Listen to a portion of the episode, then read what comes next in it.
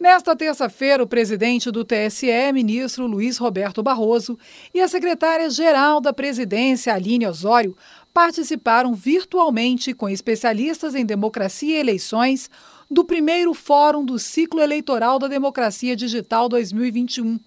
Durante o evento, a discussão ficou em torno do documentário A Verdade da Mentira, que fala sobre a desinformação em períodos eleitorais.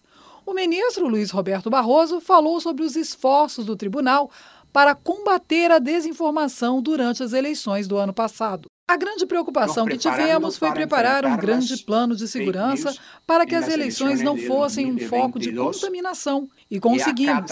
Elaboramos um plano com muito sucesso. Continuamos nos preparando para enfrentar as notícias falsas nas eleições de 2022. E também no Peru, e como em todo o mundo, vimos uma polarização com extremismos e o medo permanente do autoritarismo. Aline Osório, secretária-geral da presidência do TSE, lembrou que o início do planejamento para o pleito de 2020 foi ainda em 2019, quando a corte criou um programa para enfrentar a desinformação. Mais de 60 entidades e organizações se uniram ao programa.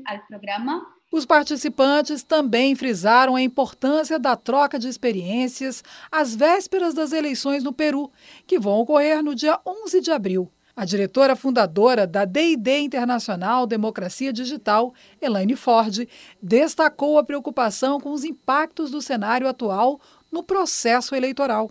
Atualmente, no Peru, estamos vivendo um cenário complexo de eleições, pandemia e desinformação. Portanto, temos que ficar muito espertos para sensibilizar, agir, educar com responsabilidade. Do TSE, Madeleine Machado.